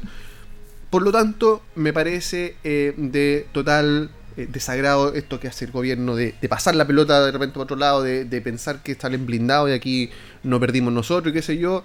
Oye, el porcentaje con el que ganó la prueba es el mismo porcentaje con el que se desaprueba el gobierno. Algo nos tiene que decir. Entonces, eso nos lleva a pensar en que, ya, ok, está bien, señor gobierno, terminó este proceso constituyente, artículo 142, ¿cierto? la Constitución, rige la actual Constitución y punto. Ahora hay que iniciar un nuevo camino en el que yo estoy de acuerdo, eh, pero tenemos que aprobar una Constitución nueva y buena, pero ojalá con el 80, el 90%, que todos nos juntemos por el apruebo. Absoluta, claro, con una absoluta mayoría. Y, con, y con un acuerdo, hoy están los votos para que el centro sea el que lleve esto adelante. Mm. Y aislar a los extremos, Partido Comunista y algunas facciones eh, antigualistas del pueblo y, y Frente Amplio, y el Partido Republicano por el otro lado. Aislarlos, porque los extremos le hacen mal al país, y que el centro sea el que saque esta, esta fórmula. Y ahí me parece que, bueno, tenemos que tener representantes elegidos democráticamente. Eh, quizás no los escaños que teníamos anteriormente, sino que menos, y eso reducirlo y acompañarlo con un comité de expertos donde todos podamos elegir eh, o sea, perdón, donde se pueda elegir siempre entre una mixtura de, sujetos que puedan eh, aunar las miradas políticas de eh, todo el espectro político, valga la redundancia, de nuestro país. Y yo, la verdad, en cuanto al expresidente Lago, yo lo considero un estadista, el último gran estadista, pero yo no lo, no lo, ubicaría por el bien de esa constitución, por el bien del país, porque hay que sanarlo. Mm. todo lo que es para atrás ya a ver, una cosa no es olvidar, pero me refiero a que sanar, tenemos que avanzar. Porque es el problema de Latinoamérica, que Latinoamérica, eh, la, política vibra mucho en base a lo que ha pasado en los últimos tiempos. Claro. ¿ya? Y, eso yo creo que nos Se queda anclado en los, en los hechos anteriores, claro. Claro, y, y lamentablemente el socialismo, la izquierda latinoamericana, vibra de aquello, goza de aquello, y esa es su única bandera de lucha y con la que mantiene la mediocridad en los pueblos y en las naciones sudamericanas. Mira, los argentinos acuñaron una frase que yo creo que, me, está de a poco se está metiendo en Chile o que, o que quizás se, se, introdujo en Chile y que eh, el plebiscito a lo mejor nos dice no, que era la famosa expresión de la grieta. Los argentinos hablan mucho de la grieta como ese, e, ese, e, esa fenómeno telúrico, digamos, que divide dos mundos y que los transforma en irreconciliables. ¿ah? Yo creo que el, plebiscito nos dijo y les dijo a esa clase chilena, a esa clase política chilena de la que tú estás hablando, que planteaba precisamente esto de la existencia de una grieta entre los que estaban por la democracia y los que estaban por la dictadura, cuando hablaban de la constitución del dictador de Pinochet y una nueva constitución hecha en democracia con todo su, todas las flores que planteaban, que en realidad no miraban así los chilenos la realidad chilena. Porque si no, ese 63, casi 63, 62, casi 63% habría dicho una cosa distinta. Entonces, eso que dijo el pueblo el 4 de septiembre eh, es el insumo principal que deben tener los parlamentarios en el Congreso para decidir cómo vamos a desarrollar este proceso de aquí en adelante. Es que, es que de todas maneras, y, y, pucha, a ver, yo no sé si, es que se hiciera un plebiscito de entrada con voto obligatorio, yo no sé si, si el voto sería por una nueva constitución. Mm. Em, no sé si es lo que realmente la gente quiere. Yo sí estoy de acuerdo en que, eh, a ver, esta constitución que, hoy nos rige, eh, es muy buena, o sea, nos ha permitido, por muchos, muchos quieren refundar el país que está pésimo, que está mal, oye, nunca han salido de la frontera para los países vecinos, o sea, es cosa de ver la realidad de Latinoamérica, y no es decir que somos los jaguares como se quiso decir en algún momento, pero pucha, la verdad es que no estábamos lejos, se mm. hizo bien, el problema es que para su momento histórico, era una muy buena constitución porque mientras todos los otros gobiernos de Latinoamérica, de Sudamérica principalmente, eh, se hacían cargo de la carretera, se hacían cargo y no daban abasto y tenían, y quieren y siguen teniendo malas carreteras, siguen teniendo malos accesos. Acá, claro, se permitió que los privados pudiesen hacerse cargo de aquello, que entraran insumos al gobierno para poder, eh, o sea, al Estado, para poder distribuirlos en otros puntos más importantes. Eh, y tenemos buenas carreteras, tenemos, pucha, la verdad es que muy, muy, muy bien. Y muchos europeos se, se asombran del nivel de pavimentación, por ejemplo, que tiene el país.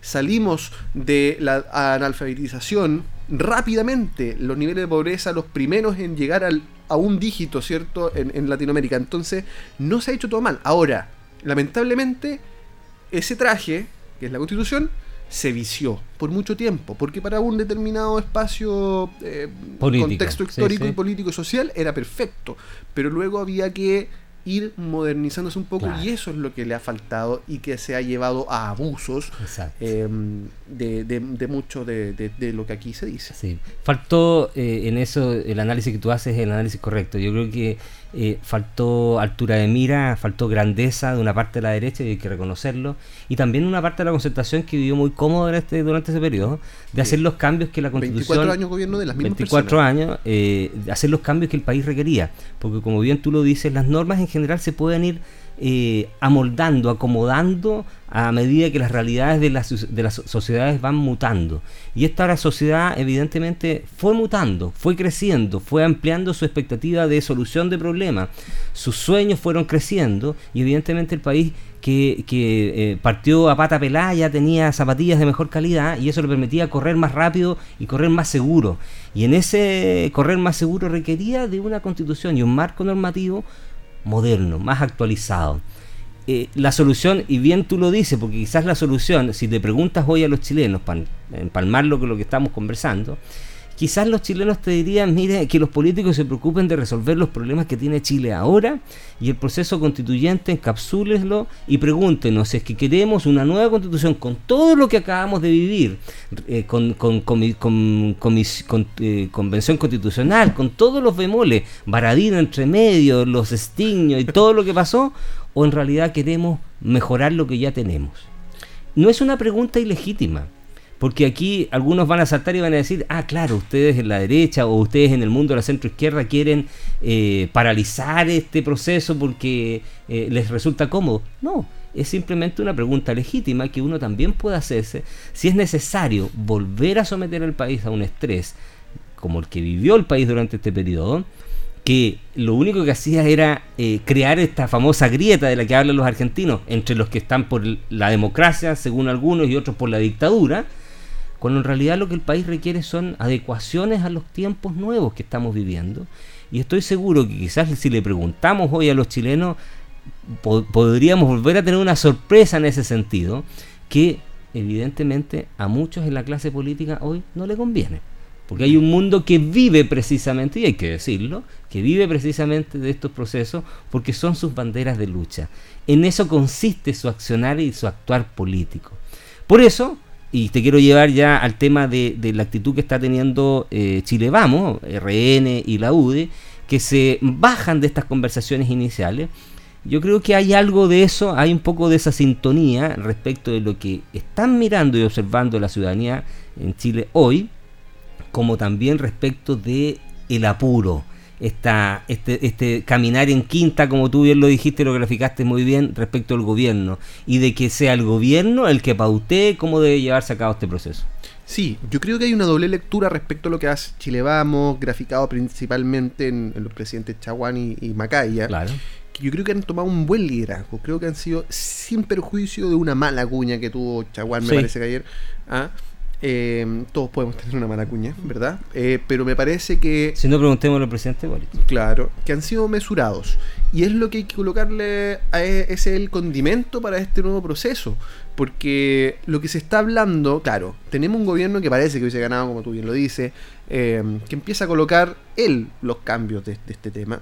Él, me refiero al gobierno. Sí. y el oficialismo que también toma parte y empiezan los dime y direte sin perjuicio que estas dos semanas hemos escuchado a los ex constituyentes de izquierda, ¿cierto? Decir muchas verdades que estaban calladitas antes, pero que todos reconocen a Atria, que merece todo mi respeto como constitucionalista, más no como constituyente, mm. pero em, eh, se refieren, ¿cierto?, que realmente era un revanchismo, que realmente no querían nada de la derecha, cuando perfectamente podrían haber... Lo, dijo, lo dijo en su libro. Pero por supuesto, podrían haber dejado pasar ya una o dos cosas y hubiesen salido con el tremendo titular, oye, esto lo hicimos entre todos.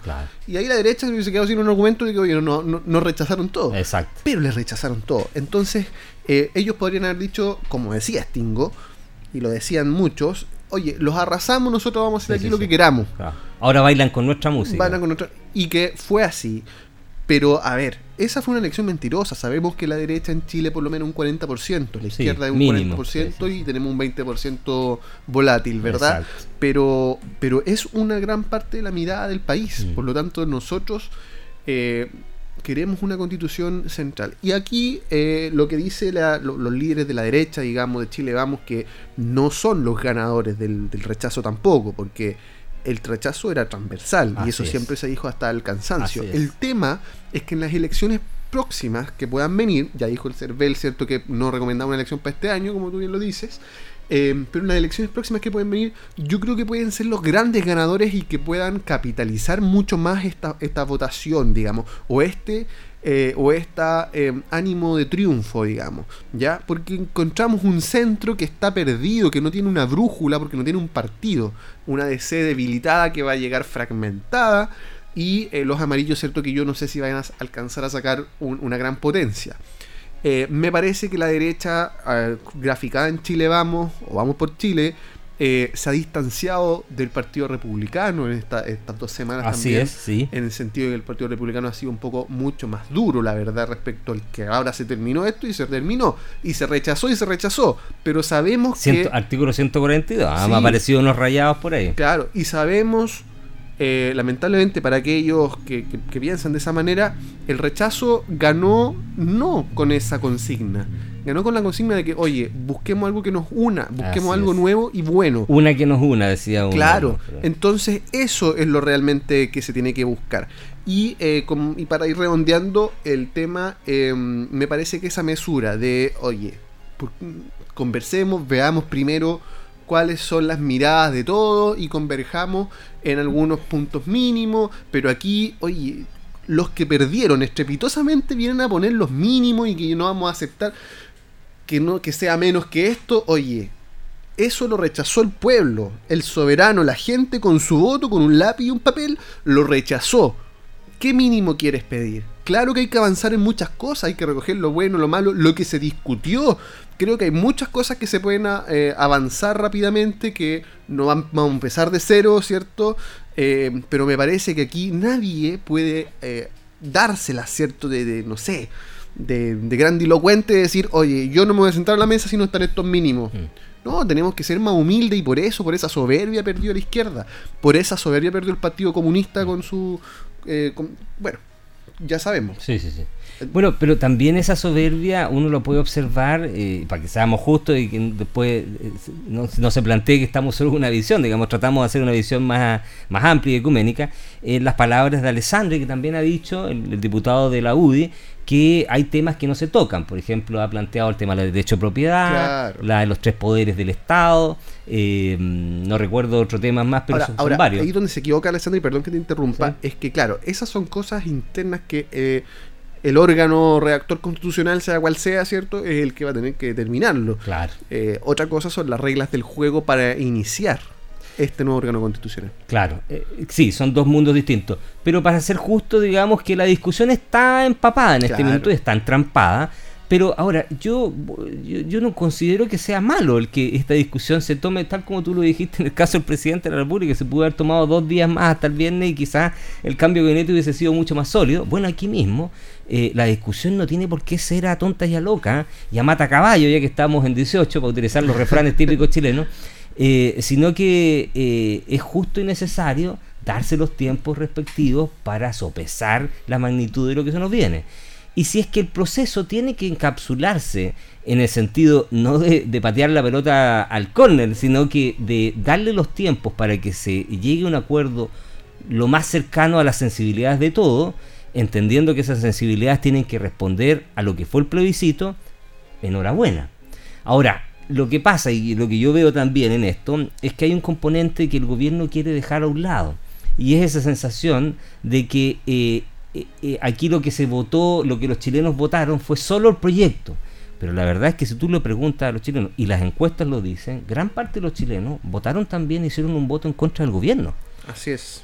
muchos de los que encuestaron en distintas comunas del país, por ejemplo, en las comunas más pobres, donde el rechazo ganó por cifras altísimas, 84 en algunas comunas, en, la Araucanía, en el Alto Biobío, 74%, lo que te decía la gente cuando les preguntaba, hay algunos, hay algunos reportajes bastante, digamos, poco ético de algunos medios de comunicación como CIPER, digamos, que, saca una publicidad o un reportaje, la verdad que tiene bastante poca ética periodística, hay que decirlo, porque da la impresión que así fueran toda la gente, y no, no es así, pero bueno, es para otro programa. Por eso perdieron. Por eso perdieron, yo creo que por ahí va un poco el tema. Y, eso va de la mano. Por ningunear la, la, la va de la mano tú podías ver Twitter o cualquier red social y las personas que estaban por la, gran mayoría, no, nunca se les ignora todo, pero eh, se referían roteando las personas. Ah, roteando las personas. A eso voy, a eso voy.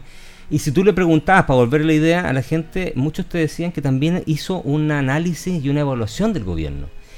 Y esa sensación, eh, el gobierno, tengo yo la impresión que la quiere dejar atrás rápida, y de ahí viene esta premura del gobierno de hacer todo rápido y plantearse como que él es el que está liderando esta nueva política y de que va a surgir desde este gobierno la solución y entregarle una solución y aparecer literalmente el presidente como que él es el que le plantea finalmente al país como una especie de, de que, que aúna los criterios en conflicto como el gran articulador.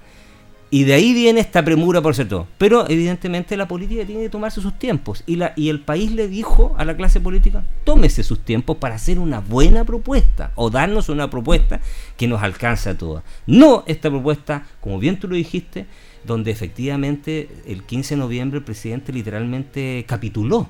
Capitula de sus obligaciones como presidente de la República porque se ve enfrentado a una situación, además de esos días estábamos en una, una violencia altísima en las calles, eh, las quemas del metro seguían, los desmanes, desmanes seguían, y evidentemente eh, el presidente se vio obligado a tomar una solución de esa naturaleza que quizás en otro contexto, incluso la misma pregunta en el plebiscito hubiese, podría haber sido distinta. Por lo tanto, hoy eh, la clase política, el Congreso específicamente, tiene que tomarse los tiempos para dar una solución más adecuada. Pero si en estas entrevistas que dio el presidente a los diferentes canales de televisión, el expresidente Piñera me refiero, lo dice, se lo consulta mm, eh, el periodista Canal 13, me parece. Eh, ¿Qué pasó la noche 19, del 19 de noviembre del 2019, que es cuando el presidente sale a instar a estos acuerdos eh, por la paz social, qué sé yo, y, y por la nueva constitución? Y el presidente lo dice claramente, estaba lleno de gente su oficina, muchas personas. Él en un momento, y todo, algunos por un, por una solución y otro por otra solución. Y él, bueno, lo, hace salir y, bueno, toma su decisión. Pero, ¿cuáles eran estos dos caminos? Y el, presidente, el expresidente Piñera lo dice. ¿Por la fuerza o por la democracia? Mm. Esas eran las salidas de Chile en el año 2019. Es decir, ¿en qué estaríamos ahora? Me parece que eh, fue una buena decisión del presidente en ese momento. Eh, lo que nos trae hasta hoy porque no sabemos qué hubiese pasado si hubiese mm. sido por la fuerza. Mm. Me parece que la fuerza nunca es un... No, nunca es la solución. Nunca es la solución. Y, bueno, tenemos que ver cómo, cómo se avanza ahora. El punto es que, bueno, el, este gobierno yo creo que lo que no quiere es que la oposición eh, sea quien le marque el trecho, ¿cierto? Como lo ha venido haciendo desde que asumió. Me parece que la derecha es quien tenía la agenda y por eso también el rechazo mm. comienza a subir. La derecha y la centro izquierda, digamos, por el rechazo eh, estos descuelgues me parece que le hicieron mucho daño al gobierno. Mm. Se ve, muy desorientado, la verdad. Y veo al presidente, la verdad, presidente Boric, lo veo mal. Ah, eh, la, imagen que, que, muestra las cámaras, cansado. Durante la semana recorrieron unos rumores muy feos. La verdad que no los voy a replicar, pero la gente sabe. No vale la pena, pero claro. Y, pero se ve, se ve cansado, se ve. Ah, eh, bueno, esta foto bailó normal, bien, en su primer pie de cueca, digamos, ¿verdad? Con la alcaldesa. Eh, pero me parece que habían cosas mucho más importantes que tomarse un par de horas de, de, ensayar, mm. ¿cierto? Iban a tener unas críticas, pero son estas críticas banales, me parece que a mí eh, uno puede reír, se puede hacer festín de esto, pero cómo baila un presidente o no, me parece que no es lo totalmente importante. Absolutamente superfluo respecto a la realidad que estamos viviendo. Son, son temas banales, o sea, o si se equivoca en una palabra, mm. o si no sé. ¿ah? Pero que no sepa conducir un país, me parece que ese es, es una verdadera crítica. Y, gastar tiempo en cosas que la verdad no.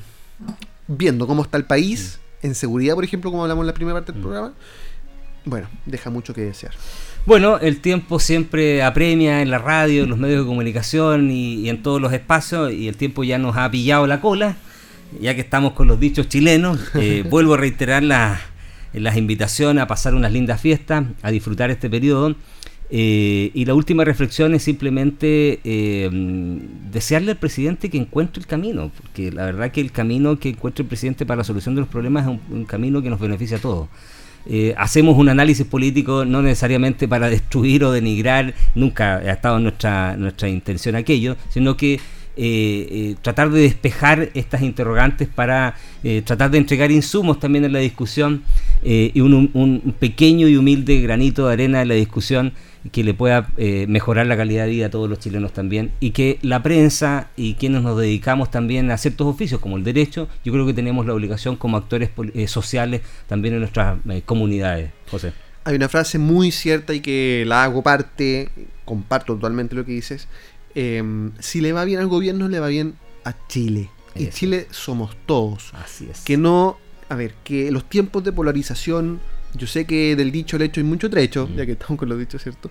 Pero yo que, los tiempos de polarización acaben, que pucha, nos podamos unir, que de verdad sacar esta tarea adelante y bueno, que estas fiestas patrias, que este fin de semana podamos uf, relajarnos un poco de tanta tensión este último tiempo, de tanto pasarlo mal, disfrutar con la familia, que pucha, podamos volver el martes a reencontrarnos, a abrazarnos, que este gobierno encuentre el rumbo, que la oposición sea, siga siendo constructiva, me parece que siempre va a ser más constructiva que lo que se enfrentó el presidente Piñera antes. Eh, y bueno, que demos clase a la misma, a, nuestra misma gente, ¿cierto? Y, a, la, a, la, a, la, comunidad latinoamericana que está, que tiene los ojos sobre Chile. Así que solo deseos de éxito. Así es, y con estas palabras y esta, mm, este sentimiento de felicidad y de que nos vaya bien. Eh, en, la historia de Chile, en la, historia, latinoamericana y por supuesto que lo pasemos con responsabilidad en estas fiestas. Me despido y será hasta un nuevo capítulo de Piedra Roseta. No se olviden que además de Facebook se puede ver la retransmisión de este programa en Canal 5 los días domingos. Muy buenas tardes y felices fiestas a todos nuestros oyentes. A disfrutar. A disfrutar. Radio Ancoa presentó Piedra Roseta, análisis de la actualidad y la importancia de conocer el nuevo orden. Informarse es vital.